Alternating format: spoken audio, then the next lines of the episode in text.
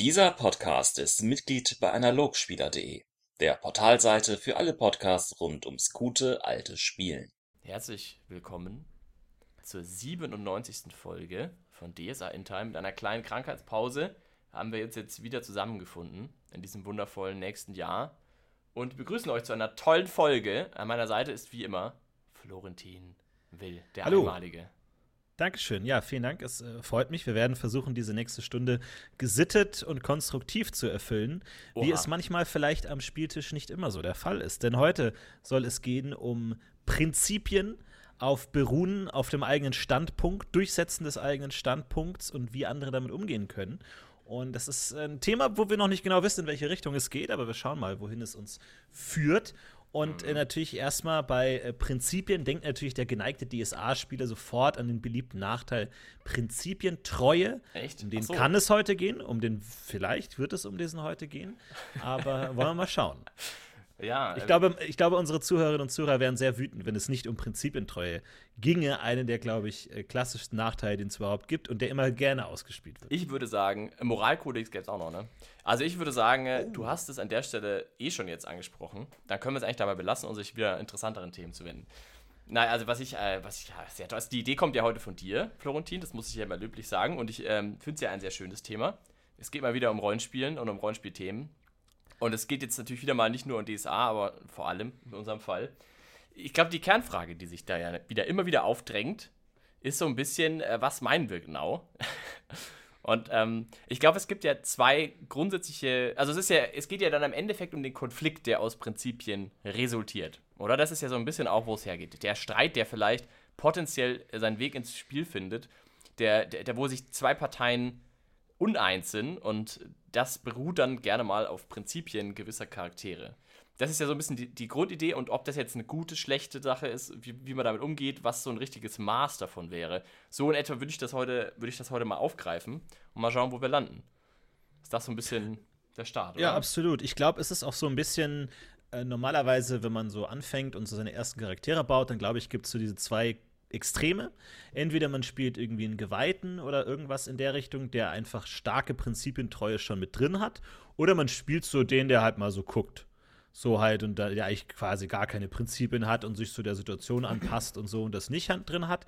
Und ähm, vielleicht im Laufe der Zeit entwickelt sich das so ein bisschen gemischter, dass vielleicht einerseits der Prinzipientreue nicht mehr ganz so gnadenlos schwarz-weiß wird, aber auch vielleicht der klassische Streuner, Abenteurer, was auch immer Charakter vielleicht auch irgendwie dadurch ein wenig angereichert wird, dass er Prinzipien hat oder dass man sich zumindest mal so überlegt, wie passiert das eigentlich? Weil grundsätzlich zeichnen sich ja Helden natürlich schon in gewisser Weise dadurch aus, dass sie gewisse Dinge tun und gewisse Dinge nicht tun.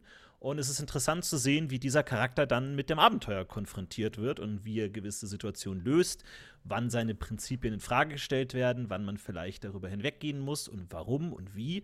Und das ist dann natürlich so ein bisschen auch das Interessante daran. Das heißt, es steht eigentlich schon immer so ein bisschen im Kern, aber ich glaube, es ist oft sehr extrem und äh, kann dann auch oft frustrierend äh, äh, werden, gerade wenn man einfach so auf Prinzipien beharrt und nicht davon abrückt. Gepaart natürlich mit der Autorität eines Geweihten immer eine schwierige Mischung. Ja, das stimmt. Aber da kommen wir, glaube ich, schon zum, zum spannenden Teil. Ich würde auch erwarten, ehrlich gesagt, oder ich würde einem Anfänger oder einer Anfängerin typischerweise ja eher immer Charaktere empfehlen, die weniger Prinzipien mitbringen. Oder, ja, doch, ich, ich denke schon, weil es im Spiel, glaube ich, auch immer ein Aspekt von Prinzipien ist, dass man die umsetzen muss und darstellen muss. Und ich glaube, da kommen wir auch schon, finde ich, zu diesem ganzen Kernthema äh, zu runter, weil in letzter Konsequenz ist das natürlich sehr stark verbunden damit, wie man es darstellt und was daraus resultiert. Und ich glaube auch, dass das die größte Stärke und Schwäche ist. Ich denke, wenn die meisten eher auch kennen, wenn man es schafft, mit Prinzipien und dann vielleicht auch daraus resultierend Streit oder auch wie auch immer der, der Plot dann quasi sich verändert durch die Prinzipien, dass da mitunter die spannendsten und interessantesten, interessantesten spielerischen Erlebnisse daraus resultieren können, weil eine große Stärke davon ist, wenn man sich nicht immer, also wenn man quasi nicht immer dem Abenteuer folgt, wie es sinnvoll ist, sondern manchmal eben folgt, wie es dem für den Charakter am besten passt, können Situationen entstehen, die auch der Meister schwer vorhersehen kann, die sehr chaotisch sein können oder auch sehr befriedigend sein können für alle Beteiligten. Und ich Ich denke mal, deswegen ist es aber auch natürlich eine Herausforderung und eine sehr große Verantwortung, damit irgendwie gut umzugehen. Und im besten Falle oder im einfachsten Falle ist es wohl der Weg, dass man sagt, man, man lässt das mal noch außen vor, man ist pragmatisch, man, man passt sich der Situation an, man ist, hat keine Prinzipien im engeren Sinne. Und ich glaube, das ist auch einer der Gründe, warum dann eben spätere Helden anfangen, mehr und mehr davon zu übernehmen, um eben auch in dieses Spiel reinzukommen, um auch diese eigene Akzente setzen zu können, weil das ist ja auch nochmal so ein Aspekt. Ohne Prinzipien ist natürlich der Anstoß, in das Abenteuer einzuwirken und auf den Ausgang des Abenteuers wirklich auch effektiv und interessante Ergebnisse quasi zu erzeugen, die neben wie besiegen wir ihn am schnellsten auch vielleicht interessante spielerische Wendungen hervorzutun, ist eben durch sowas, durch, durch Prinzipien, durch irgendwie festgelegte Meinungen, durch ähm, neue Wege, die dadurch vielleicht auch äh, geöffnet werden. Ja, Und absolut. dem Spannungsfeld sind wir unterwegs, oder? Ja, ich meine, es ist ja schon bezeichnend, dass in DSA die Prinzipientreue ein Nachteil ist, was ja schon in gewisser Weise darauf hindeutet, dass es dem normalen Spielen eines Spieles eher zuwiderläuft. Also, dass es eher ein Hindernis ist. Also Ja, anders als es bei einem Computerspiel, wo man, wo Ja. man einfach sagt, wie besiege ich den Gegner am ehesten, ist natürlich Prinzipientreue eingebaut als Nachteil im Sinne von, ich möchte jetzt äh, dieses und jenes tun und der Meister sagt, nein, würfel mal Prinzipientreue. Nein, du musst jetzt diesem armen Bauern helfen. Du kannst jetzt nicht einfach weitergehen. Du musst jetzt das hier tun oder du musst unterstützen oder was auch immer. Etwas, was der Spieler eigentlich nicht tun will. Also das hat ja eigentlich schon ein Grundkonzept des Spielers vor Augen, der eigentlich nur pragmatisch das Problem lösen will, das Abenteuer lösen will, den Loot sammeln will, aber die Prinzipien eigentlich eher der, der moralische Meister ist, der sagt, nein, du darfst jetzt nicht einfach alles ausräumen, nein, du musst jetzt den beerdigen, du musst etwas tun, was man eigentlich nicht tun will. Erstmal aber, aber ich, ich glaube, da kommen wir, glaube ich, zu dieser zwei Unterscheidung eh schon. Und zwar, ich glaube, dass diese Prinzipientreue als Nachteil sich ganz stark auf diese Idee hinzirkelt, dass man irgendetwas nicht tun darf. Und ich glaube, das ist ja dann wirklich auch ein spielerischer Nachteil. Also ist es grundsätzlich, glaube ich, fraglich, ob das allgemein eine gute Idee ist, sowas als Nachteil einzubauen, zu sagen, ja, du darfst gewisse Wege nicht gehen. Ähm, in dem, mit dem Caveat, du könntest es natürlich auch irgendwie spielerisch verpacken, dass du es dann doch machst, aber dann, ja, ist schwierig. Aber ich glaube, dass das ist eben, da so ist es, glaube ich, gemeint. Also, dass man Wege verbaut. Weil ein Rollenspiel ist ja dann in meiner Betrachtung dann doch immer eine Vielzahl an Wegen, da kommt eine Wegkreuzung, das ist irgendwie eine Art Problem, Herausforderung oder was auch immer, eine Situation. Und es gibt viele Wege, die man jetzt gehen kann. Und diese Wege sind im Prinzip unendlich. Es ist eigentlich ein weites Feld, aber man hat schon natürlich so gewisse grundlegende Wege, die einem oftmals schon vielleicht vom Meister vorgegeben werden oder die vielleicht offensichtlich sind ähm, in irgendeiner Weise. Und ich glaube, dass Prinzipientreue in dem Kontext des Nachteils, und das ist, glaube ich, auch die negativste Auslegung, der dann Wege verbaut. Also so nach dem Motto, es gäbe hier einen offensichtlichen Weg, den können wir nicht gehen. Also diese spielerische Möglichkeit existiert einfach nicht, damit haben wir einfach eine weniger. Und ich glaube, in, in dem Kontext, wenn man es so betrachtet, wäre es auch ein Nachteil. Würde ich sagen. Ja, auf jeden Fall. Also ich meine, es gibt, kann natürlich auch Situationen geben, wo man irgendwas tun muss. Irgendwie so dieses klassische, man muss Leichen bestatten, irgendwie jetzt irgendwie eines Geweihten oder ein Bohrengeweihten vor allem. Da muss man dann irgendwie Sachen machen oder man darf ja natürlich auch Sachen, äh, keinen Grabraub äh, begehen oder sowas in der Richtung. Aber ich finde, das ist schon mal eine interessante äh, Auslegung, die wir natürlich auch schon in Vor- und Nachteile besprochen haben. Irgendwie, ob, ob Nachteile überhaupt äh, sinnvoll sind, was die überhaupt einschränken oder beschränken oder es zumindest gerade, glaube ich, auch für Einsteiger wichtig ist zu sagen, ähm, es gibt mehr als nur das Spielziel zu erreichen und das ist jetzt sozusagen deine Besonderheit, dass du einerseits diese krassen Liturgien hast, andererseits aber die auch manchmal einsetzen musst, obwohl du es gar nicht willst. Also du musst jetzt den armen Bauern heilen, obwohl du eigentlich lieber deine Kamalpunkte für die coolen Sachen einsetzen willst. Aber musst du das jetzt leider, weil das ist nun mal Teil der Bedingung, dass du diese Kräfte überhaupt hast. So, deswegen, das gehört jetzt einfach dazu. Das muss sein. Ja. Das stimmt. Ja, ich meine, da sind wir natürlich bei den klassischen nach der Vorteilgespräch. Ich, ich fand es nur spannend, also gerade wenn du jetzt zum Beispiel jetzt das, das ähm, betrachtest, kann man ja das finde ich nochmal anders betracht, ähm, aufziehen. Prinzipien haben meiner Ansicht nach ja zwei unterschiedliche Wirkungen. Und das, von dem wir jetzt gerade eben mehr sprechen, ist ja die Wirkung auf die Welt, sage ich jetzt mal. Also auf das Spiel im Gesamten und auf vielleicht auch Meisterpersonen und äh, auf, ja, auf, auf Werdegänge und Wege, die man in der Welt gehen kann. Und, ich, und es gibt den zweiten Teil, der dann in der Gruppe wirkt. Und ich glaube, der ist der viel interessantere. Deswegen, äh, also ich, ich glaube, dass dieser ganze Aspekt ähm, Wirkung, also im, in, der, in der Welt, ähm, Prinzipien als, als Motivation, gewisse Dinge zu tun, nur dann einen echten Wert entwickeln, wenn das in, im Kontext anderer Spieler und Spielerinnen funktioniert. Also wenn man zum Beispiel dieser Geweihte ist, den du angesprochen hast, und wenn keiner ein Problem damit hat, dass du das tust, und es niemand interessiert, dass du da Leute beerdigst oder den Bauern heilst oder was auch immer was, dann ist ja das wirklich eine rein gemistische Entscheidung. Dann sagst du ja, okay, ich verliere jetzt hier halt so und so viele Karma-Punkte oder was auch immer was und ähm, blöd, doof. Also das ist wirklich einfach ein, ein klassischer Nachteil, wie man sich so betrachtet. Aber das finde ich ist ja eigentlich von einem Spielperspektiv, von dem, was man im Rollenspiel macht, oft eher belanglos. Also fast schon egal. Es ist fast schon, ja, ich würde fast so sagen, es ist belanglos an der Stelle. Ich finde interessant und, und wirklich fördernd, wird ja dieser Nachteil oder diese, diese Betrachtung ja erst dann, wenn sie in die Gruppe reinwirkt. Also wenn zum Beispiel jemand anders in der Gruppe ist, der eben darauf beharrt, dass diese Kamalpunkte, jetzt gut, sehr gemistisch gedacht, aber dass die quasi nicht ausgegeben werden. Und erst dann, wenn man diesen Konflikt hat, wird es ja eigentlich interessant, weil man dann abwägen muss, damit umgehen muss, Spiel hat und, und Streit eben hat. Also ich würde auch da nochmal sagen, es ist, glaube ich, erst dann interessant, wenn es in die Gruppe hineinwirkt überhaupt. Ja, auf jeden Fall, das stimmt schon. Aber ich finde es äh, schon mal interessant, dass es einerseits so in gewisser Weise ein äh, Anti-Power-Gaming-Ding ist, dass du also bewusst dazu gezwungen werden kannst, Dinge zu tun, die erstmal im klassischen Sinne das Abenteuer oder dein eigenes Ziel als Spieler, ich will das Abenteuer lösen, entgegenwirken.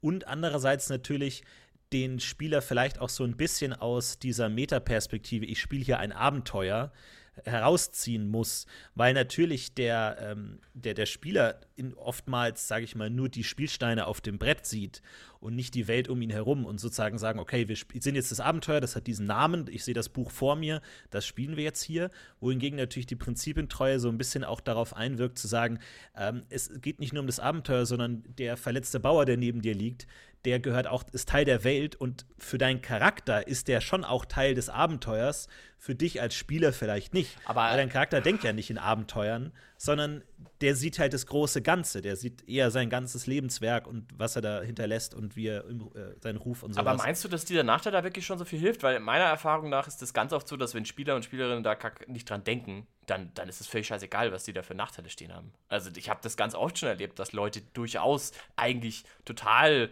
klare Prinzipien hätten, aber dann einfach drauf gepfiffen haben. Also ich kann mich gut erinnern zum Beispiel an einen Fax-Geweihten, ne?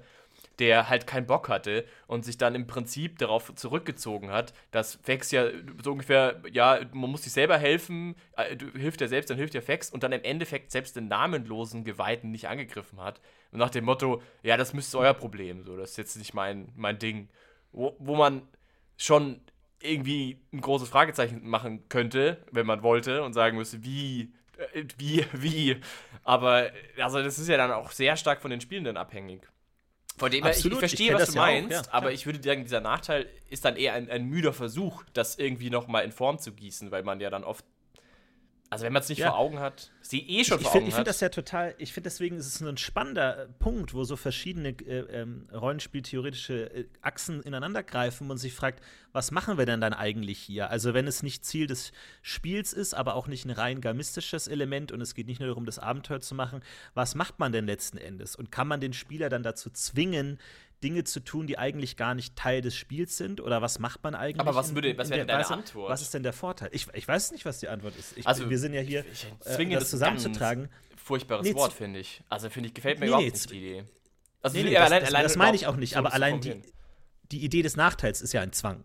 Genau. Das ist ja, ja. die mhm. spielerische Idee des Nachteils, dass du jemanden dazu zwingen kannst, also auch mit dem Wert, du würfelst darauf. Wobei das beim Prinzipbetreuer ja nicht würfelst. Das ist ja der, der, nächste. Das ist ja eher, das ist ja, ein, das ist ja keine schlechte Eigenschaft in dem Sinne mit einem Wert, sondern das ist ja eher ein allgemeiner Nachteil. Zumindest in DSA 4. Ja, ich weiß, ich weiß, ich weiß. Aber, ja, aber du hast da schon auch einen Wert drauf, ne? Nee, Prinzipientreu nicht.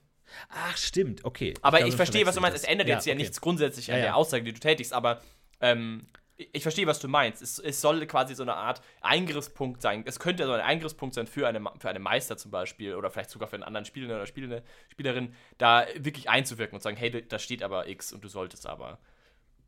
Und ob das, wie man das auf, wie man damit umgeht oder ich, weil ich, also ich persönlich finde das wahnsinnig problematisch, das so zu betrachten. Ich habe das nie so gemacht. Ich finde diese ganzen Nachteile, die so funktionieren, echt problematisch. Ich denke, das haben wir ja auch in Vorteil und Nachteil durchaus diskutiert. Es ist halt problematisch, in die Charaktere einzugreifen. Das heißt, wenn sich jemand Prinzipien treu nimmt oder vielleicht sogar bekommt, weil es halt einfach bei der Profession Fexgeweihter dabei ist, dann ist es schwierig, irgendjemanden zu irgendwas zu zwingen, auch wenn es vielleicht angebracht wäre für die Konsistenz der Welt. Der, die, die Frage, glaube ich, der Umgang mit Prinzipien funktioniert eigentlich immer nur aus den Spielern, Spielern raus, finde ich. Und ich glaube, so muss man es auch betrachten. Es hilft, glaube ich, alles nichts. Es ist eher ein Plädoyer dafür, dass jeder, der spielende Spieler ist, da aktiver drüber nachdenkt und das mitbringt.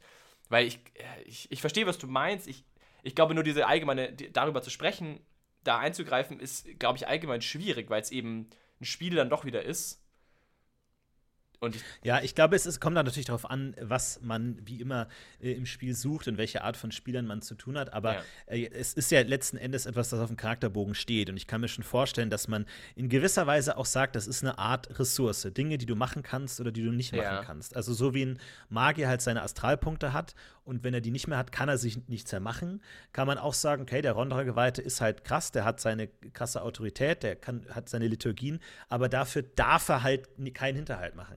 Das ist halt einfach sein ganz profan betrachtet regeltechnischer Nachteil. Er kann das schlicht nicht tun. Wenn es ein Computerspiel wäre, ja. könntest du das einfach nicht. Du könntest nicht den Schleichenknopf drücken.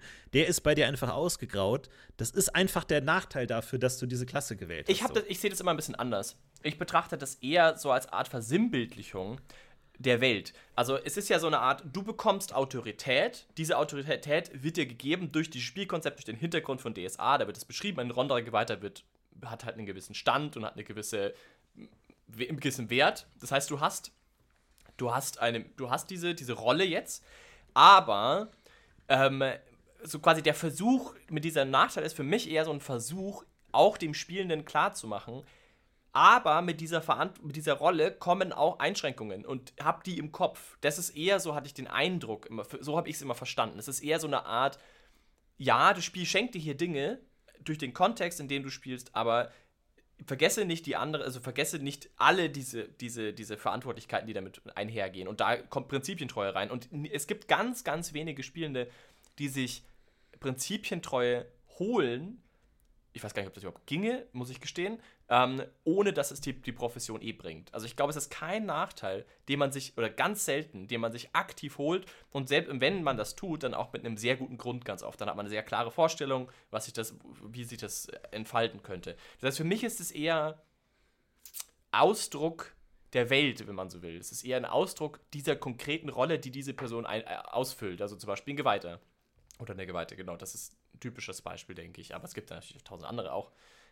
Von dem her, ich finde diesen Nachteil als, als Betrachtung schwierig, weil Prinzipien weit über das hinausgehen. Also die, ein Prinzip, eine Prinzipie hat ja wahrscheinlich fast jeder Spielende. Also ob jetzt Geweihter oder nicht. Nur Geweihter haben halt quasi schon durch die Welt gewisse Prinzipien, sonst wären sie keine Geweihten geworden, so ein bisschen. Also mhm. Also so nach dem Motto, du musst diese Prinzipien haben, sonst kannst du diese Rolle gar nicht ausfüllen und dann kannst du auch diese Autorität nicht, nicht claimen. Also du kannst quasi nicht sagen, du bist Fax-Geweihter. Wenn du, wenn du den Namenlosen nicht problematisch findest, dann kannst du kein Fax-Geweihter sein. Weil das ist einfach ein Problem. Damit hätte, das geht nicht zusammen. Du kannst quasi dich nicht auf den Marktplatz stellen und sagen, hey, gebt mir alle euer Geld, ich kann da, ich bin voll guter Fax-Geweihter und bin der Gute hier. Und andererseits sagen, ja, aber wenn der Namenlose euch alle ausnimmt, dann ist es mir auch irgendwie wurscht, weil ihr müsst euch schon irgendwie selber helfen.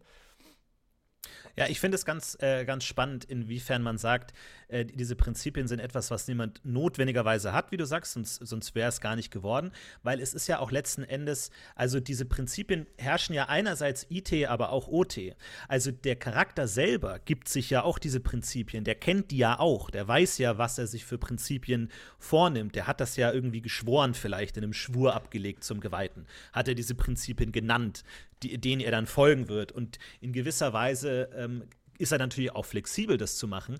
Und das heißt, du hast einerseits auf der OT-Ebene so diese Prinzipien, dass dein Charakter das nicht machen wird. Also in gewisser Weise dir selbst ein moralisches äh, Credo auferlegst, ich, wenn ich einen Rondra Geweihten spiele, dann mache ich das nicht. Aber auf der anderen Seite der Charakter, dass er sich selber auch auferlegt hat und mhm. man sozusagen natürlich auch immer wieder darüber nachdenken kann, inwiefern kann man seine Prinzipien brechen, inwiefern nicht, inwiefern muss das sein, inwiefern weil ich glaube natürlich auch, und ich stimme dir natürlich zu, ich würde das auch nie mit Zwang umsetzen, sowas in der Richtung. Und die gamistische Betrachtung ist ja nur die erste äh, der Reihe. Also ich würde ja sozusagen sogar immer sagen, dass das Interessante an Prinzipien ja immer das Ringen damit ist. Also das ist ja, wenn man immer die ja. erfüllt und immer das Richtige macht, das ist ja langweilig so. Sondern du musst ja in irgendeiner Weise die auch äh, anstacheln.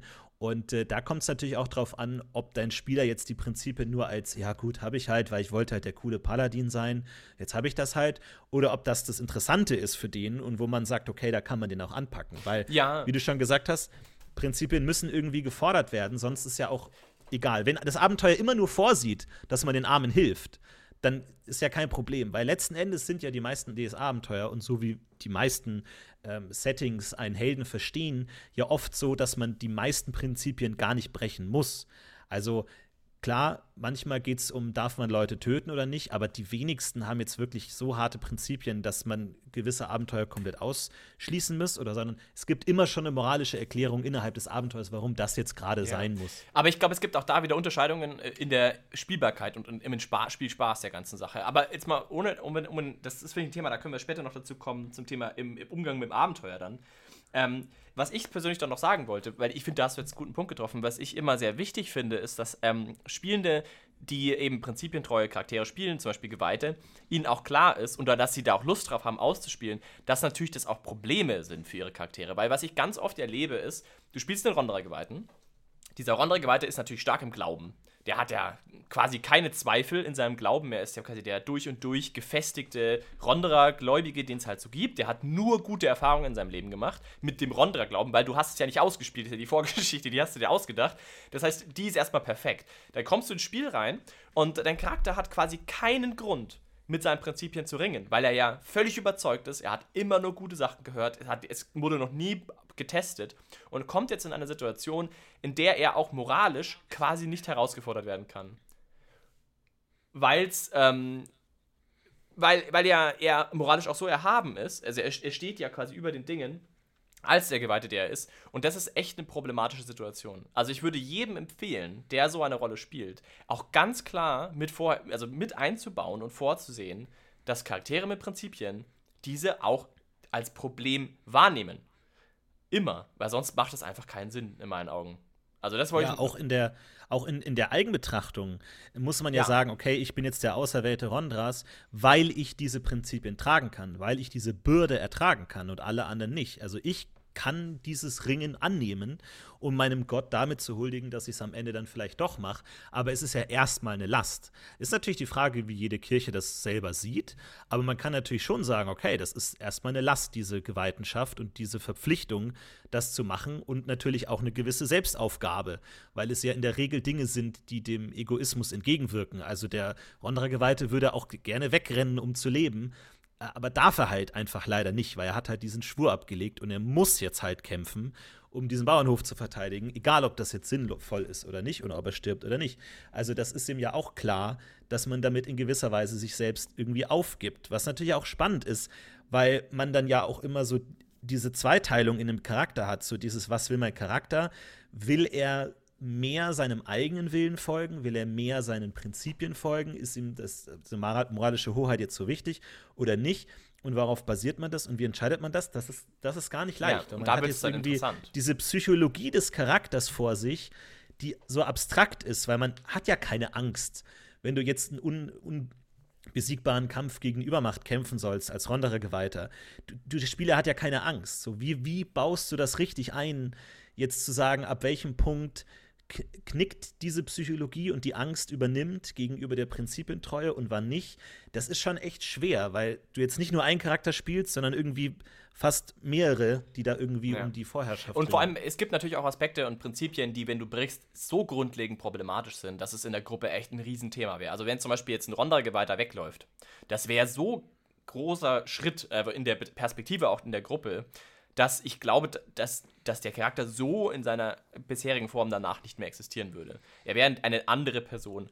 Ähm, Und das muss man, das wollen natürlich ganz viele Spielende nicht. Das verstehe ich auch sehr gut. Das muss auch nicht sein. Also ich denke, man kann da durchaus auch sagen, ich habe da keine Lust drauf. Ich möchte nicht, dass mein Charakter so angreifbar ist.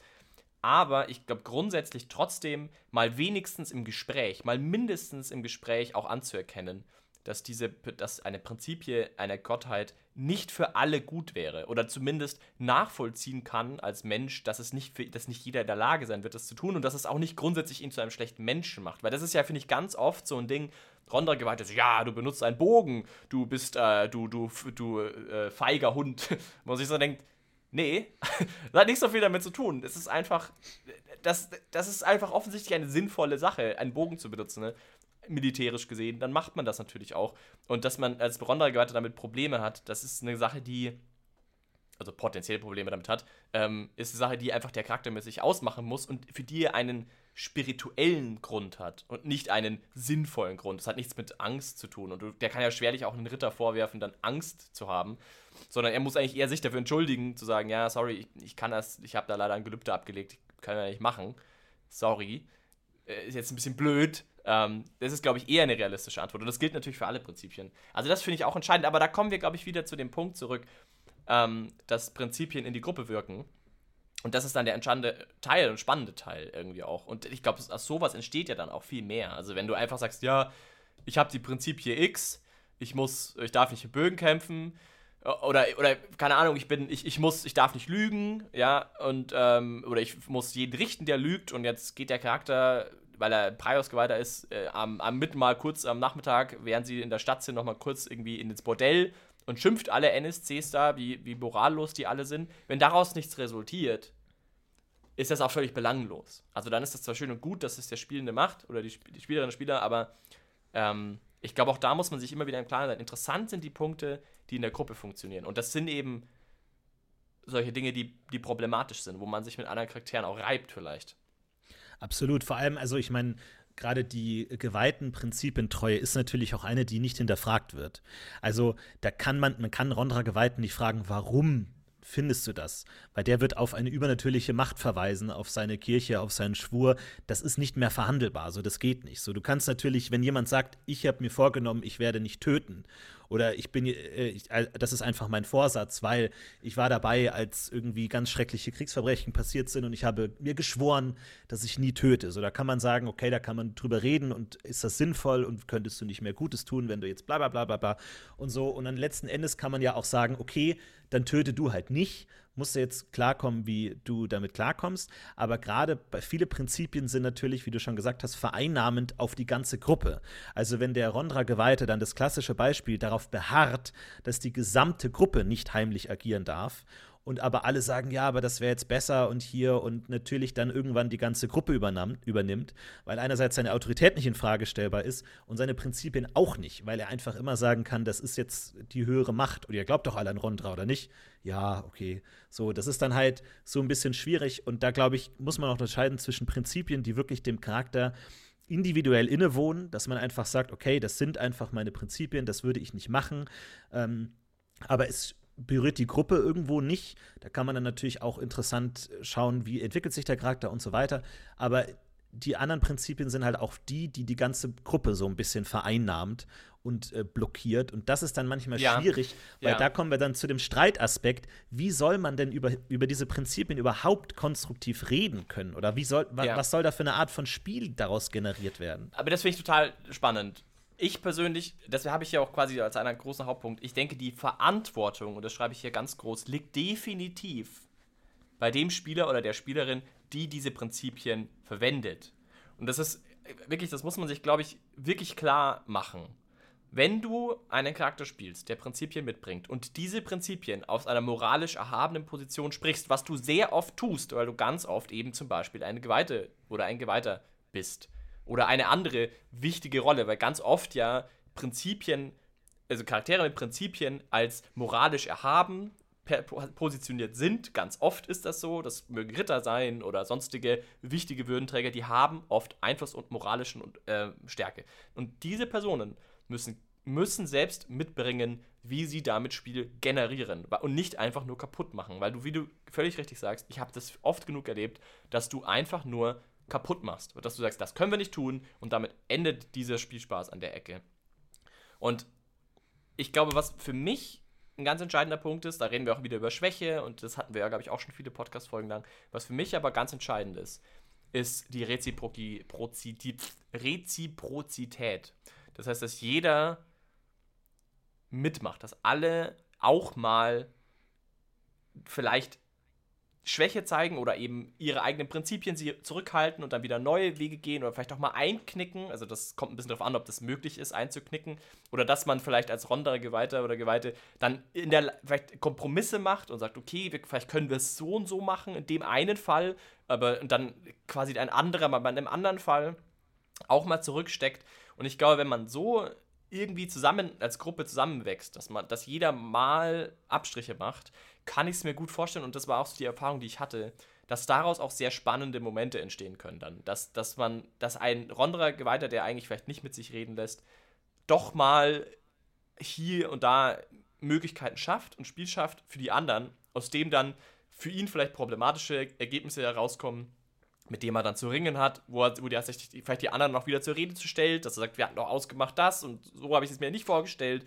Und dass man da ähm, konstruktives gruppeninternes Spiel daraus ähm, konstruiert. Das ist das Einzige, was ich, was ich da irgendwie sehe. Aber die Verantwortung mhm. liegt, glaube ich, immer bei dem, der blockiert. Also derjenige oder diejenige, die sich reinstellt und sagt, das können wir so nicht machen, muss eigentlich immer, im besten Falle zumindest, immer eine Idee haben, was man alternativ machen könnte. Also zumindest ein, einen Ansatz, was, was quasi als Spielangebot wieder zurückgegeben werden kann. Ich glaube, das ist eine Grundlehre, die ich mitbringen würde. Ja, es ist natürlich so ein bisschen schwierig, weil hier beißen sich, finde ich, so ein paar Grundregeln des Rollenspiels. So, wenn ja. du Rollenspielen lernst, dann lernst du erstmal, man darf die Gruppe nicht trennen. Also es gibt keinen Alleingang. So, ja, dann schleicht ihr euch halt heimlich an und ich renne mit wehenden Fahnen dem Feind entgegen. So, das darf man nicht. Zweitens, was man lernt, ist, du musst deinen Charakter ausspielen. Du darfst nicht das tun, was du selber jetzt tun würdest oder so, sondern du musst überlegen, was würde mein Charakter tun. Und viele Spieler, glaube ich, identifizieren sich dann auch einfach eins zu eins mit ihrem Prinzip und sagen, ich muss ja meinen Charakter ausspielen, also muss ich auf meine Prinzipien beharren. Es gibt aber da kein, keine Lösung, weil wenn zwei Charaktere unterschiedliche Prinzipien haben und beide spielen ihren Charakter Charakter aus, in Anführungszeichen, kommt man da nicht voran. Es, es geht einfach da nicht weiter und dann hat man eben diesen unkonstruktiven Streit, weil dann blökt man sich nur hin und her an, ja, aber es ist zu viel zu gefährlich, ja, aber das sind die Prinzipien und so weiter und so weiter und man kommt dann an einem gewissen Punkt einfach nicht weiter. Und deswegen ist es schwierig, weil man natürlich als äh, Rollenspieler immer so eine gewisse Abstraktion herrscht, weil es ist so leicht, seine Prinzipien durchzudrücken. Ich meine, wie unfassbar schwer ist es denn im echten Leben, zu seinen Prinzipien zu stehen? Allein so Sachen wie Gruppenzwang zum Beispiel. Wenn eine ganze Gruppe irgendwas will und du willst es eigentlich nicht, die allerwenigsten haben irgendwie den Mut oder die Willensstärke, das durchzusetzen. Ich meine, es gibt ja genug Experimente, wie Leute völligen Unsinn sagen, nur weil es zum, zur Gruppenmeinung äh, dazu passt und Dinge, von denen sie wissen, dass sie falsch sind. Aber das kann man nicht simulieren. Du kannst nicht den Gruppenzwang deines Charakters irgendwie sinnvoll simulieren oder diese Psychologie wirklich nachvollziehen, sondern du kannst immer gnadenlos sagen, mein Prinzip ist das, das steht auf meinem Blatt, mein Prinzip ist das. Und ja. du hast nie diese echten Konflikte, die ein echter Mensch haben würde. Ich meine, klar, ein Ronra Geweihter ist auf irgendwo ein Hardliner, aber selbst der wird sowas vers verspüren wie alle anderen in der Gruppe sind gegen mich, die machen sich um mich lustig. Das ist irgendwie vielleicht, keine Ahnung, ich bin fernab meiner Comfortzone, ich bin das nicht gewohnt, ich habe auch Angst vielleicht. Also all diese Dinge sind so schwer einzubeziehen ja, im Rollenspiel. Und, und, und vor allem ähm, Prioritäten kommen da ja auch noch mit rein. Also so Sachen wie, also erstens mal, dass, sie, dass die Rolle, wenn sie ein Geweihter oder Geweihter ist, ja auch vielleicht gar nicht sicher ist, ob sie recht hat. Also es ist ja nicht immer so einfach. Du kannst ja nicht sagen, ja, hier steht, äh, man darf nicht, nicht einen Bögen schießen und das gilt jetzt immer und in jeder Situation und immer, sondern man könnte ja auch da annehmen, dass es durchaus auch Theologen gibt, die das ein bisschen anders betrachten und die dann doch wieder Ausnahmen generieren. Das heißt, es könnte sein, dass die Person einfach unsicher ist, weil das ist ein junger Geweihter oder ein junger Geweihter und weiß es nicht so genau. Das ist ein Aspekt. Das heißt, dann hast du den, dass du dir vielleicht unsicher bist. Und zum anderen, was wäre dann, was würde denn passieren, wenn, wenn du zum Beispiel die Orks nicht aufhältst? Bringen die dann ganz viele Bauern um? Ist das dann irgendwie auch irgendwie nicht gut? Also, du hast ja auch, die Priorisierung ist ja immer so schwierig und in dem Abenteuer aber ist man als Spieler ganz oft verleitet, einfach zu wissen, dass das eigentlich nicht so wirklich die Konsequenz ist, sondern die Konsequenz ist einfach nur, dann finden wir halt einen anderen Lösungsweg. Da, da. Aber das das ist schwer zu greifen. Äh, auch die Situation, wie du völlig, völlig richtig sagst, es ist einfach sehr schwer für den Charakter da realistisches Bild von der Situation zu kriegen, von seinen eigenen Zweifeln, vielleicht auch von der eigenen Einschätzung der Situation, was die Konsequenzen wären, es nicht zu tun, was der richtige Weg ist. Vielleicht, vielleicht ist man ja auch nicht so sicher, findet das Rondra jetzt wirklich so schlau, wenn ich da jetzt nicht einfach mal eine Ausnahme mache. Und ich glaube, man sieht es ja auch in der historischen Betrachtung der Kirche. Es ist ja selten so, dass ähm, Priester so in ihrem Glauben überzeugt waren von allem, dass sie quasi einen äh, völlig idealistisch unabweichlichen, tollen Weg gegangen wären, sondern so gut wie jeder ähm, Priester ist halt auch Mensch irgendwo und hat eigene Ansprüche ans Leben und an das, was er macht. Und das kollidiert zu teilen auch mitunter. Ja, einerseits ja, andererseits äh, kann man es aber natürlich auch genau andersrum sehen. Natürlich, dann gibt es auch Mönche, die für ihren Glauben zu Tode gefoltert Klar. wurden, ohne dass sie ihm abgeschworen haben. Und ich glaube, es ist ja auch für viele Menschen, die Rollenspiele spielen, eine gewisse Möglichkeit, eine gewisse moralische Überlegenheit auszuspielen und darzustellen, die sie im echten Leben nicht haben. Sie sind einfach nicht die, die bei jeder äh, Gelegenheit dem Fuß auf den Boden stampfen und sagen, nein, wir machen das jetzt so, wie es richtig ist, so wie es sich gehört, weil das sind meine Prinzipien. Das macht ja keiner und deswegen will man das natürlich im Rollenspiel irgendwie auch darstellen darstellen, weil du willst letzten Endes der strahlende Ritter sein, der immer das Richtige macht. Das kann ich schon nachvollziehen. Es ist nur schwierig, da irgendwie die richtige Balance zu finden. Und ich glaube, es kann auch wirklich interessante Momente ergeben, wenn man das einfach nicht ständig macht oder nicht, nicht über, übertreibt oder in jeder Situation. Ich glaube, das können richtig schöne Momente sein, wenn ab einem gewissen Punkt jemand mal sagt, nein, ich mache das nicht mit. Ich, ich, das ist mir jetzt auch egal, so, ich mache das hier nicht mit wenn das irgendwie einmal im Abenteuer oder so der Fall ist und man wirklich das Gefühl hat, so das ist dem jetzt wichtig, weil diese Prinzipien werden halt oft einfach auch irgendwie zu so einer Gebetsmühle, so ständig, wenn gekämpft wird, geht es darum, nein, jetzt habt ihr zu zweit auf den einen Ork eingeschlagen, das macht man nicht und so, so sondern wenn das halt jedes Mal so ist, dann, dann verliert das halt auch so seine Wirkung. Aber wenn das wirklich mal so ein echt heldenhafter Moment ist, wo es wirklich um was geht, wo man dann auch wirklich sagt, nee, das ist mir jetzt wichtig, dann glaube ich, kann das schon cool sein. Nur die Einschätzung, wann das angebracht ist und wann nicht, ist, glaube ich, auch sehr schwer und ähm, Also ja. ich glaube, da kann man sich auch mal überlegen, ich denke, was zum Beispiel eine sehr schöne Situation wäre, dass man auch vielleicht das falsch einschätzt, in die Situation sich begibt als Spieler, also sprich zusagt, wir machen das so und dann während diese Szene läuft, man im Gespräch ist irgendwo oder keine Ahnung, eine Lösung finden will, man dann quasi sagt, okay, jetzt, äh, das geht dem Charakter jetzt zu weit. Hier ist quasi eine Grenze erreicht und ja dann vielleicht das Gespräch abbricht und sagt so, nee, das können wir nicht machen. Was vielleicht ein Riesenproblem ist. Und das sind jetzt zum Beispiel Momente, die potenziell sehr spannend sein können. Muss man natürlich auch ein bisschen Fingerspitzengefühl haben, dass es dann nicht alle umbringt. Äh, das ist natürlich auch schlecht. Das macht, wird ja dann auch niemand äh, nett äh, finden. Aber ich, ich würde dir auch zustimmen, man muss da ein bisschen aufpassen. Auf der anderen Seite, glaube ich, pendelt sich da ja auch eher so eine Art Umgang ein. Also wenn man wenn man das gebetsmühlenartig machen würde, würde ja die Gruppe dann vielleicht auch gar nicht mehr das machen, weil man dann eh nicht so recht will. Also ich finde, man, die, die, die, der Incentive, das nicht zu tun, kommt dann trotzdem im Endeffekt vom Spieler und von Spielerin selbst, weil die Gruppe wird einfach nur genervt sein. Und ich glaube, man wird es dann halt eh nicht die ganze Zeit spielen. Ja, ich glaube, was helfen kann vielleicht ist, dass immer, wenn man Prinzipien hat, sich auch immer überlegt, wann würde ich die aufgeben oder wann würde ich ko zu Kompromissen neigen. Also, weil es ist so leicht, dann einfach immer darauf zu beharren, weil man, wie gesagt, keine Nachteile hat, aber man ja auch irgendwie mit den Leuten umgehen muss und da auch merkt, die haben nicht den gleichen moralischen Stand wie man selber. Und dann kann man ja vielleicht auch irgendwie Kompromisse eingehen, zu sagen, okay, wir greifen von mir aus aus dem Hinterhalt an, aber wenn die aufgeben, dann bringen wir sie nicht um. So, dann nehmen wir sie als Gefangene oder haben irgendeinen Ehrenkodex oder irgendwas, was wir denen dann zurechnen würden oder so. Wir bringen keine Schutzlosen, die sich aufgegeben haben, um. So, können wir uns darauf einigen, dass wir zumindest das nicht machen, wenn wir schon aus dem Hinterhalt eingreifen, irgendwie. Dass man dann zumindest sagt, okay, was ist das Mindeste, was ich zumindest noch einklagen würde, so. Und du kannst ja auch der dir als Geweihter überlegen, keine Ahnung, habe ich einen pädagogischen Ansatz? Will ich der Gruppe irgendwie vielleicht sogar zeigen, dass es was bringt, so, dass es irgendwie nicht nur äh, leere Phrasen sind, sondern dass man, äh, dass es auch dann am Ende der Segen Rondras oder so irgendwas bringt oder es die Leute sich vielleicht sogar gut fühlen, wenn sie in irgendeiner Weise sich den Prinzipien gebeugt haben oder irgendwas in der Richtung und die vielleicht so heranführen äh, aber eben nicht einfach immer komplett bei 100% anfangen und sich nicht runterhandeln lassen. Ja, ich glaube, also das Blockieren ist halt der entscheidende Punkt, wenn man halt da irgendwas blockiert. Ja, ich weiß nicht, ich, ich mich überzeugt das nicht so sehr. Ich finde das ein bisschen zu einfach, weil dann nimmt man das so ganz raus irgendwie. Ich fände es spannender, glaube ich, wenn man immer an was denkt, was dann auch hängen bleibt. Also ich persönlich würde es gutheißen, wenn man schon sagt, okay, ich blockiere hier einen Plan, weil die andere Spielerschaft, weil ich halt das, weil ich die Prinzipien habe und ich das nicht, die Unterhalt einfach nicht machen will, dass ich dann aber ein Spielangebot mache, dass ich dann sofort, dass meine Verantwortung ist in dem Moment dann zu überlegen, was könnte ich denn dann stattdessen anbieten und nicht dann zu sagen, ja, wir stürmen gerade rein, sondern schon, also natürlich entgegenkommend. Also, dass man sagt, okay, wo, wo könnte denn in dieser Situation meine Grenze laufen? Dass man, wir könnten vielleicht das machen.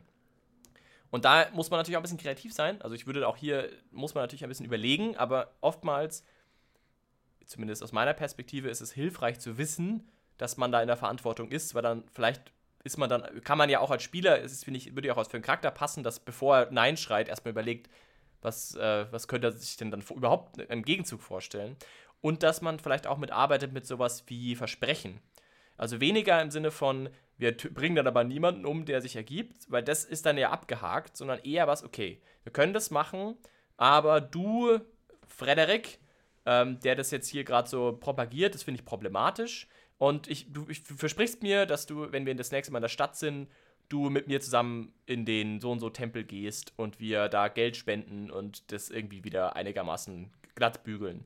Weil daraus entsteht ja zwischen den beiden eine Art charakterliches Band. Also du hast jetzt hier Geschichte geschrieben, die haben jetzt einen Bezug zueinander und potenziell diese neue Szene in der nächsten Stadt, die ja auch wieder interessant sein könnte, wo die andere Person ja dann auch wieder vielleicht doof finden kann oder keine Ahnung. Also ich würde eher was ins Auge fassen, was dann wieder auf, auf Nachruf oder nochmal aufkommen kann, sozusagen als Thema, als neuer Plot-Hook irgendwie. Das wäre, glaube ich, meine priorisierte Version.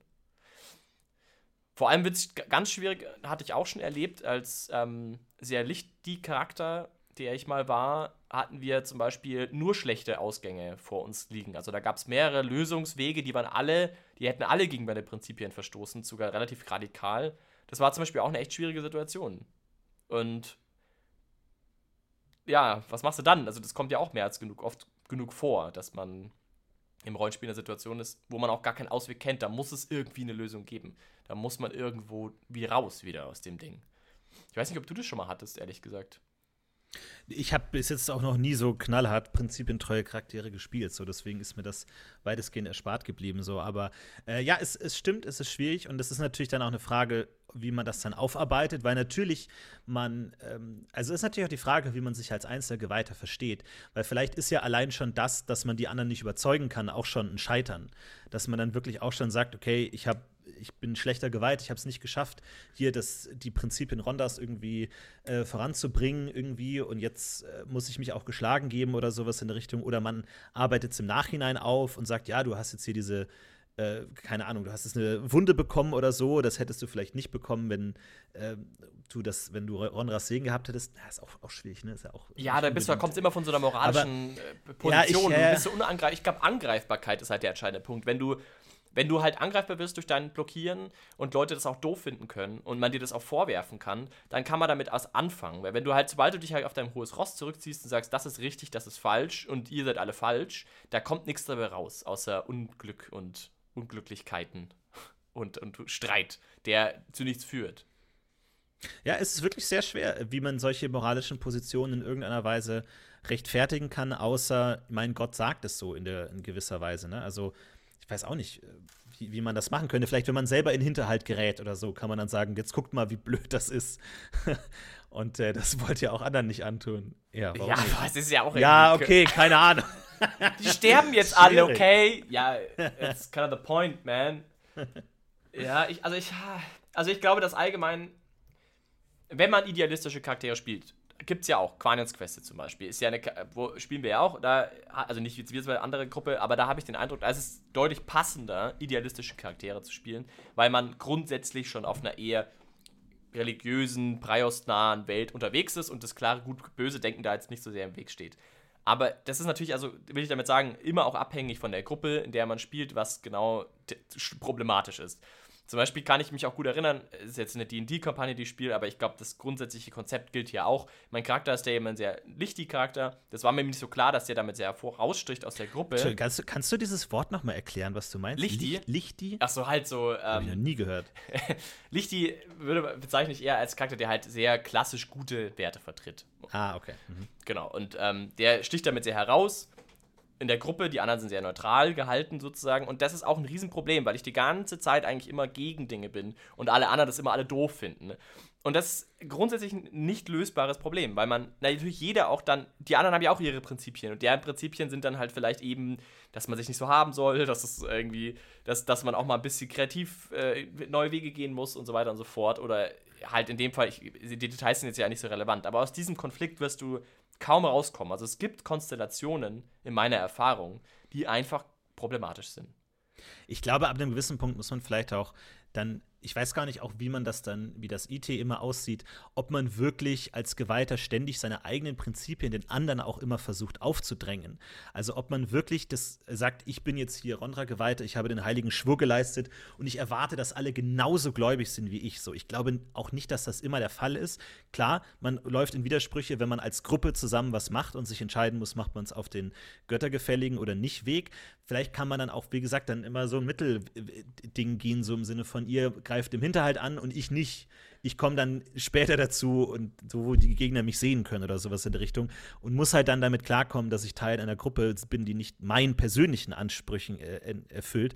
Aber da, vielleicht gibt es da auch viele Möglichkeiten, einfach zu sagen, Probleme entstehen dann, wenn man den anderen das aufzwängt. So, wenn du versuchst, mit gutem Beispiel voranzugehen und zu sagen, ähm, das lohnt sich so zu leben wie ich und ähm, das hat auch gute Seiten, dann kann man vielleicht dadurch was erreichen. Aber ich weiß halt auch nicht, wie, wie autoritär man das dann letzten ja. Endes also macht, weil das ist ja unrealistisch. Kein Mensch erwartet ja, also du bist dir, du weißt ja, dass du eine moralische Elite bist als Geweihter. Du weißt ja, dass du auch explizit gewählt wurdest von deinem Gott, dass du einer der krassesten bist und deinen Schwur und du hast eine Ausbildung. Also du kannst ja unmöglich die gleichen Anforderungen an alle anderen stellen. So, das ist ja Unsinn. Das naja, aber, aber andersrum könntest du ja genauso gut die, dann deswegen erwarten, dass sie dir folgen könntest ja sagen, ihr wisst, ja. dass ich diese Rolle habe, ihr wisst, dass ich Recht habe damit und deswegen tut das. Und das ist ja gerade auch ein bisschen äh, mit Problem. Das ist ja in DSA durchaus auch eine etablierte Wahrnehmung von Gewaltenschaft. Das ist ja einer der großen Punkte der Gewaltenschaft, weil die Seelen so wahnsinnig wichtig sind. Und wenn der Gewalter sagt, you don't do this, du machst das nicht,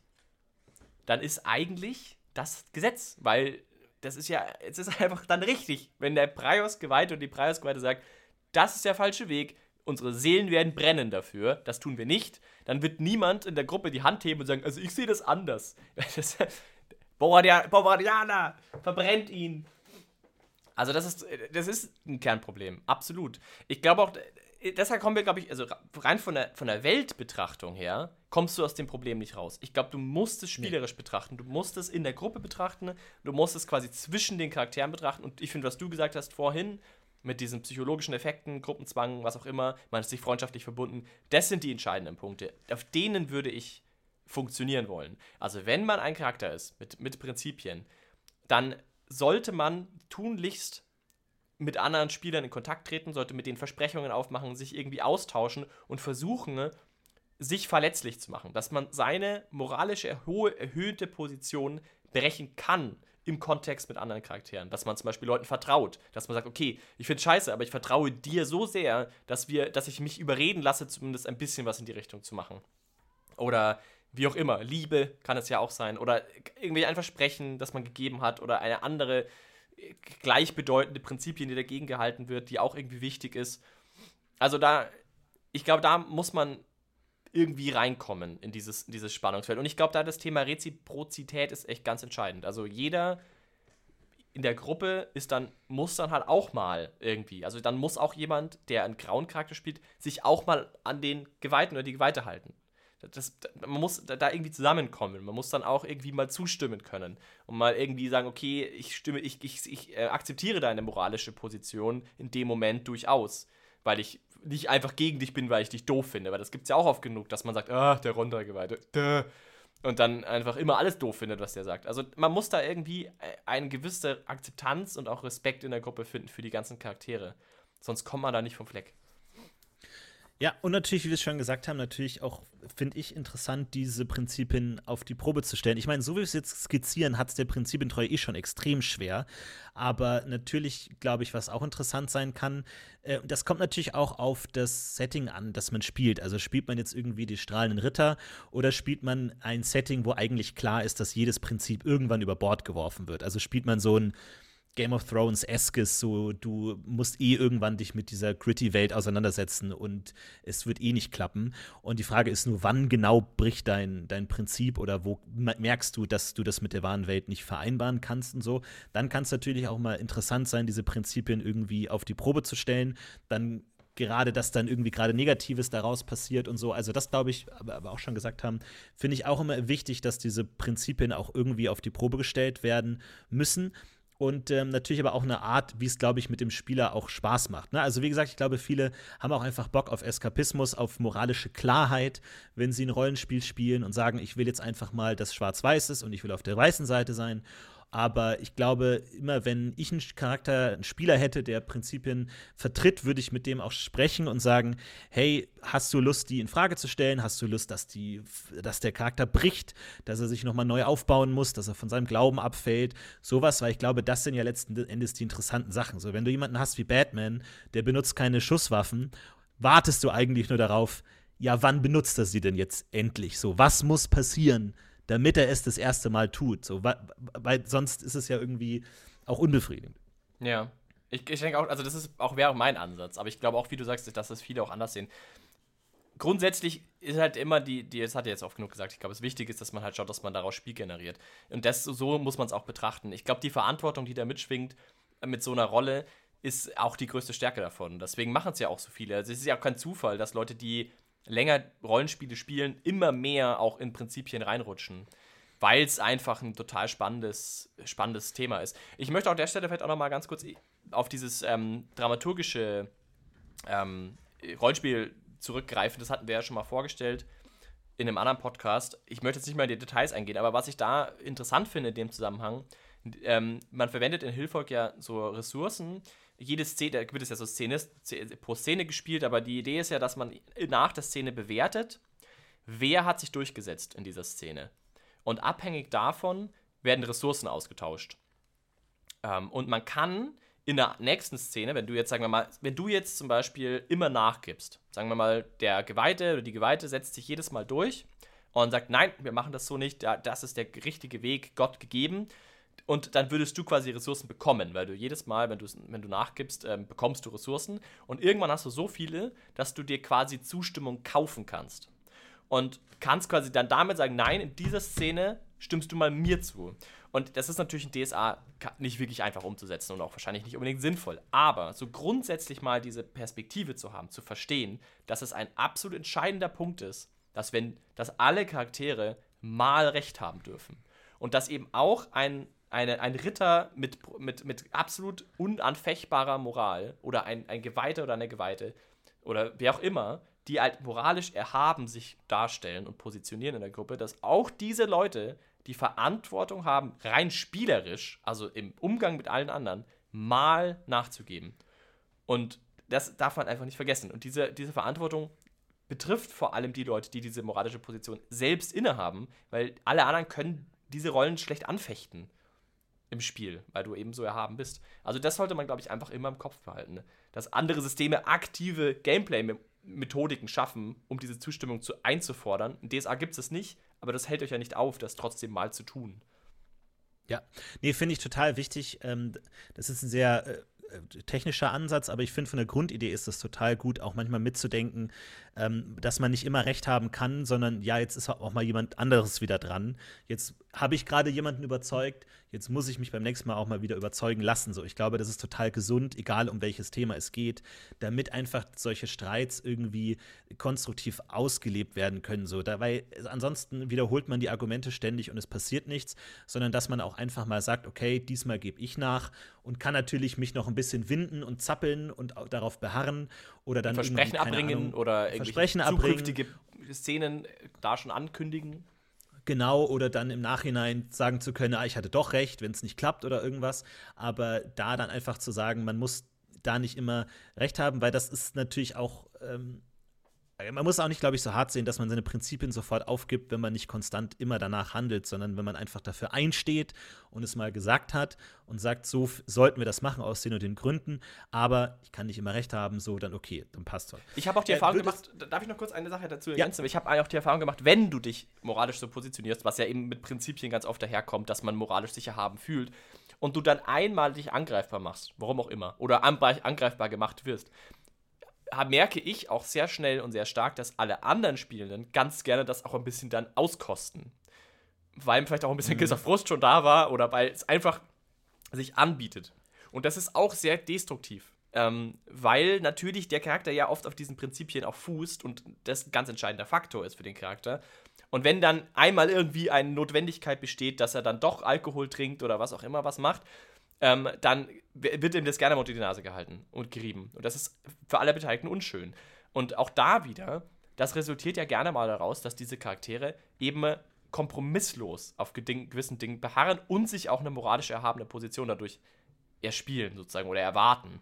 Und dieses ganze Konstrukt fußt ja auch auf dieser Problematik. Das heißt, auch, auch das wird man mitlösen, wenn man eben schon im Vorhinein weiß, man kann nicht, man sollte das nicht tun, man sollte nicht darauf beharren. Es muss Wege geben, auch außenrum oder zumindest in, in, im Kontakt der, zur Gruppe muss man Wege finden können, weil dann auch die Gruppe, die restliche Gruppe viel mehr Motivation hat, wenn du dann scheiterst, als Rondregeweihter doch irgendwie im Hinterhalt angreifen musst und dich überreden lässt und damit ein Riesenproblem hast, wird dir die ganze Gruppe helfen und dich unterstützen und dein Spiel fördern und, dich, und dir, dir sagen, ich verstehe, dass das ein Riesenproblem für dich ist. Wir, wir, wir, halten alle zusammen, wir werden mit dir zusammen, keine Ahnung, Abbitte leisten und wir verstehen, dass das für dich ein ganz schwieriges und wir gehen zum nächsten Rondra-Tempel und wir sprechen für dich davor und sagen, dass du eigentlich das ganz lieb gemeint hast und so.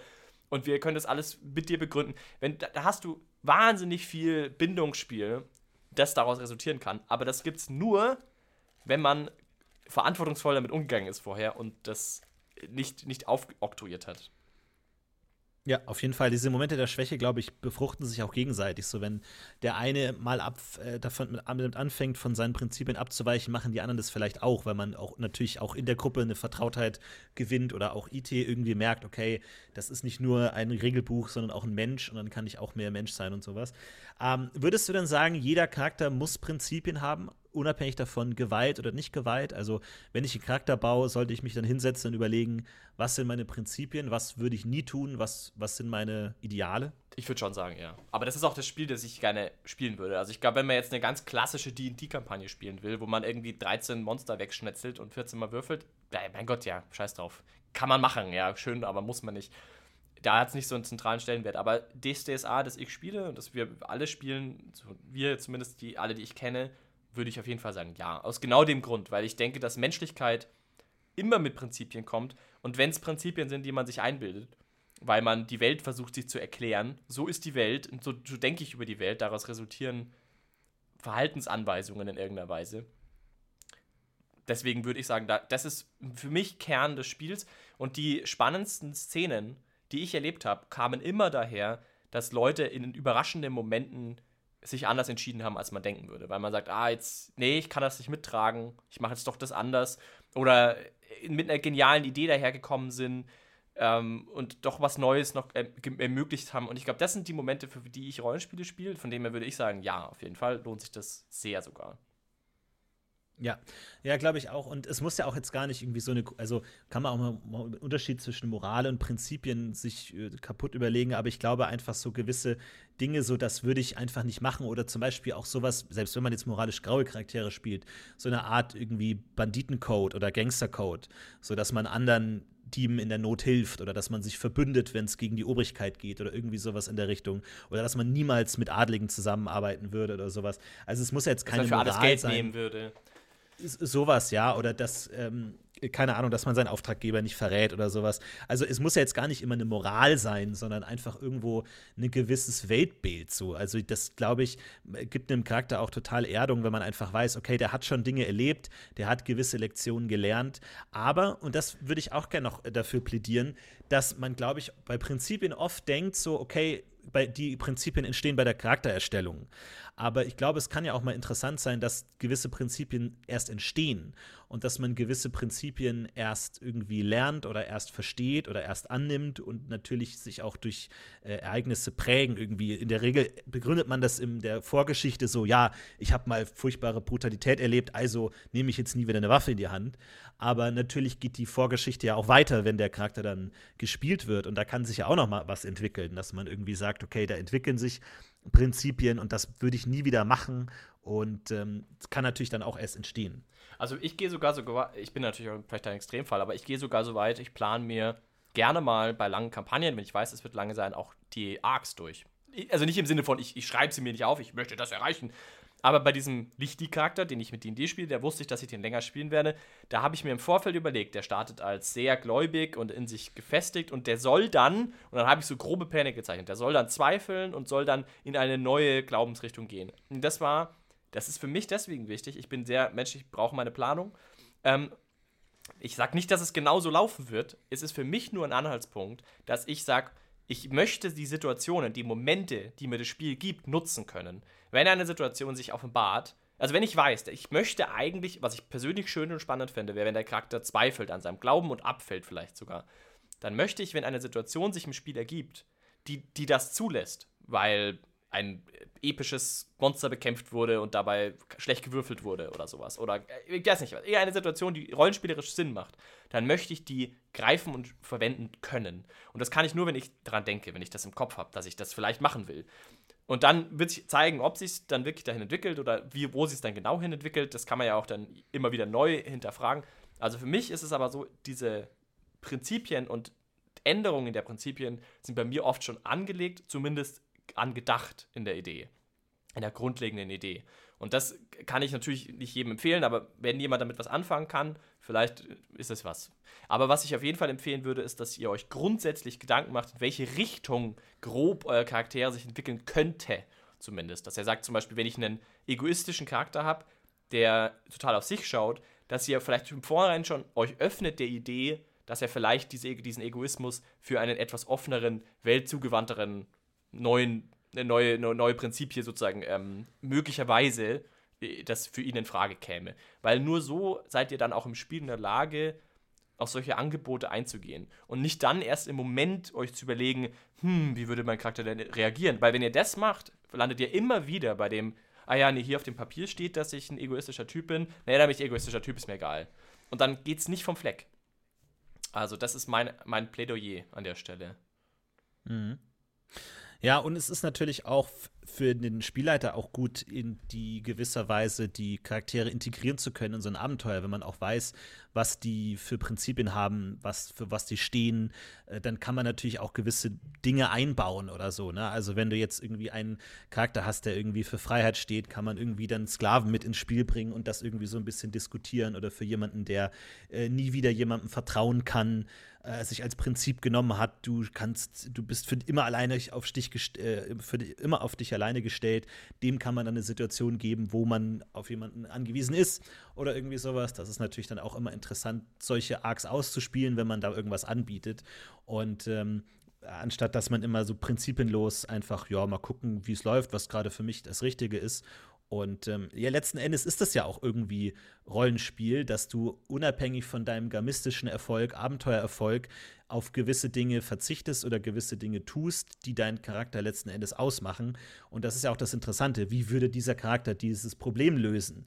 Und äh, da entsteht ja dahinter, dass er gewisse Dinge tut oder nicht tut oder einen gewissen Stil hat, Dinge zu tun und gewisse Prinzipien dabei hat. So, ich glaube, das ja. ist schon wichtig, das rauszuarbeiten. Ich glaube auch, dass, wir sind uns heute so wahnsinnig einig, das wäre gruselig. Aber ich wollte nur noch ähm, sagen, ich glaube, dass es auch in der Gruppe wahnsinnig belohnt ist, wenn irgendjemand zum Beispiel einen Ansatz von, von einem anderen Charakter übernimmt. Also wenn, wenn du irgendwie deine Prinzipien änderst, weil dich eine andere Rolle überzeugt hat, entweder spielerisch oder im Moment oder der Plot war relevant oder wie auch immer was, das ist wahnsinnig belohnend und wird da gerne mal dazu führen, dass sich das ganze, die ganze Gruppe weiterentwickelt. Also das ist auch nochmal ein Aspekt davon. Also ich denke, das ist einer der großen Aspekte, wo auch Gruppen wachsen können an Prinzipien, die sie sich selbst geben, die sie vielleicht austauschen untereinander. Ich meine, wie spannend ist es, wenn du sagst, ich bin äh, ich bin eine Kriegerin und ich ähm, habe diesen total prinzipientreuen Randra-Geweihten vor mir und ich will so sein wie der und du übernimmst all die Prinzipien, die der hat und dann fällt der aber von seinem klassischen Glauben ab und zweifelt an all den Prinzipien. Wie spannend ist das denn, dass du dann quasi auf einmal die Person bist, die mehr und strenger sich an den Glauben hält als die, ein Vorbild vorher noch. Und so, so Sachen, das sind ja die sehr spannenden Momente dann eigentlich.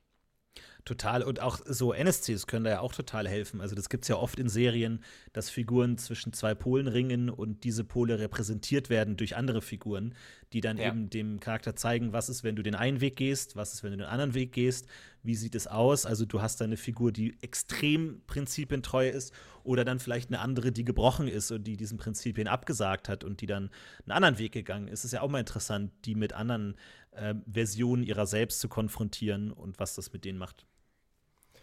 Mensch, ey. Ja, ja, ja. Aber würde ich mich mal interessieren, was so die, äh, die Zuhörerschaft da so draus äh, macht. Wir waren uns heute erstaunlich einig. Ich habe gedacht, vielleicht gibt es mehr Konfliktpotenzial. Es ging ja auch ein bisschen um Streit. Aber ich ja, glaube. ja, aber vielleicht, äh, wir haben ja versucht, den Streit aufzulösen, konstruktiv. Und ähm, wow. würde mich auch interessieren, also was, äh, was ihr erlebt habt.